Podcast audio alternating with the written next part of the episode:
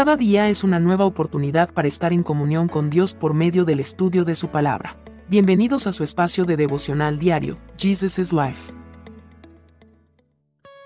Con un abrazo fraterno les damos la bienvenida para continuar en el estudio de la palabra en el libro de Ezequiel capítulo 5, Luz para las Naciones.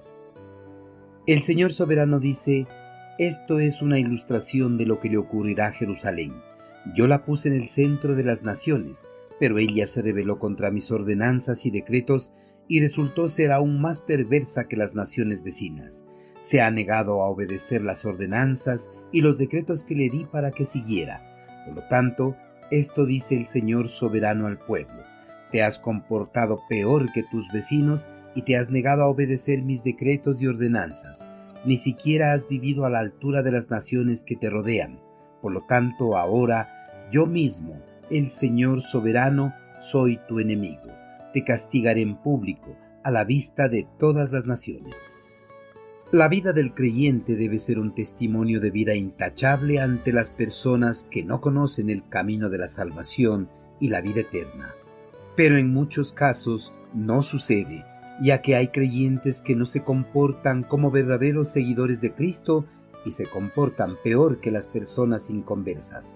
De esta manera, en vez de ser una luz que resplandece en medio de las tinieblas, han sido piedra de tropiezo para las personas que recién han estado buscando el camino del Evangelio. Esta forma de comportarse de los hijos de Dios no es para nada nuevo, ya que en el pasado el pueblo escogido en vez de ser un testimonio de fidelidad a Dios ante las naciones paganas, fueron una causa de vergüenza para el eterno Creador. Dios escogió al pueblo hebreo de entre todas las naciones del mundo para que sea su posesión más preciada y sean además una luz para todas las naciones. Sin embargo, el pueblo hebreo no pudo ser esa luz de testimonio intachable, ya que al poco tiempo se rebelaron contra Dios. Quebrantaron sus leyes, mandamientos y decretos. Israel se comportó peor que las naciones idólatras que lo rodeaban al menos las naciones vecinas al reino hebreo, habían desarrollado un sistema de justicia social externa que se elevaba hasta el nivel que su conocimiento de la justicia divina les permitía. Pero el pueblo hebreo, al rebelarse, empezó a vivir muy por debajo del nivel de justicia y moralidad que el Señor pudiera haber esperado de una nación bendecida de manera abundante. Pese a las maravillosas bendiciones de ser el pueblo escogido por el eterno Creador, y de tener su ley y sus profetas, no quiso comportarse a la medida de la demanda divina y menos ser esa luz de testimonio para el mundo pagano. Algo similar sucede en la actualidad con algunos creyentes, ya que ellos no presentan un adecuado testimonio entre los creyentes y menos entre las personas inconversas. En ocasiones, el comportamiento de ellos es mucho peor que el comportamiento de las personas inconversas.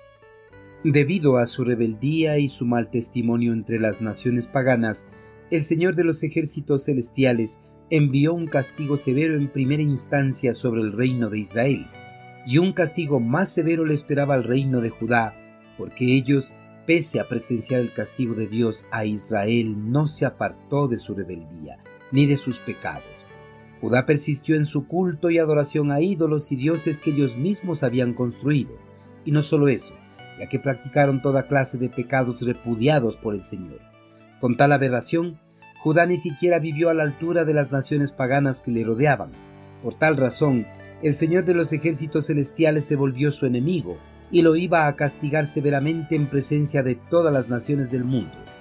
Dios se dispuso a hacer de Judá un ejemplo para que todas las naciones se dieran cuenta de que no pueden jugar con él, y que todo aquel que ose rebelarse en su contra recibiría un castigo similar o mucho mayor a la que le propinó a Judá.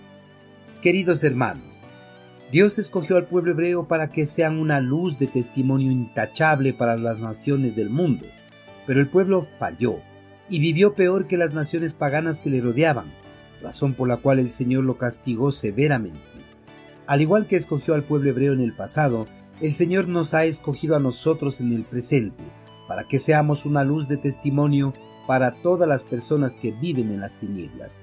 Nuestro testimonio de vida debe reflejar a Cristo y así atraer a los inconversos a la luz de nuestro Señor. Pero si nuestro testimonio es peor al de los inconversos, el Señor nos castigará severamente, tal como lo hizo con el pueblo hebreo en el pasado. Hermanos, el Señor nos ha dado a conocer de su palabra, por eso tenemos una responsabilidad muy grande delante de Él.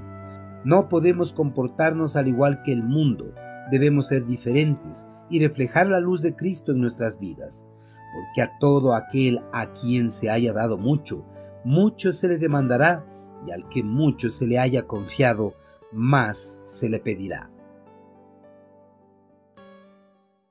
Envíenos sus sugerencias y comentarios a nuestro correo electrónico ministerio arroba Este programa es una producción de Jesus is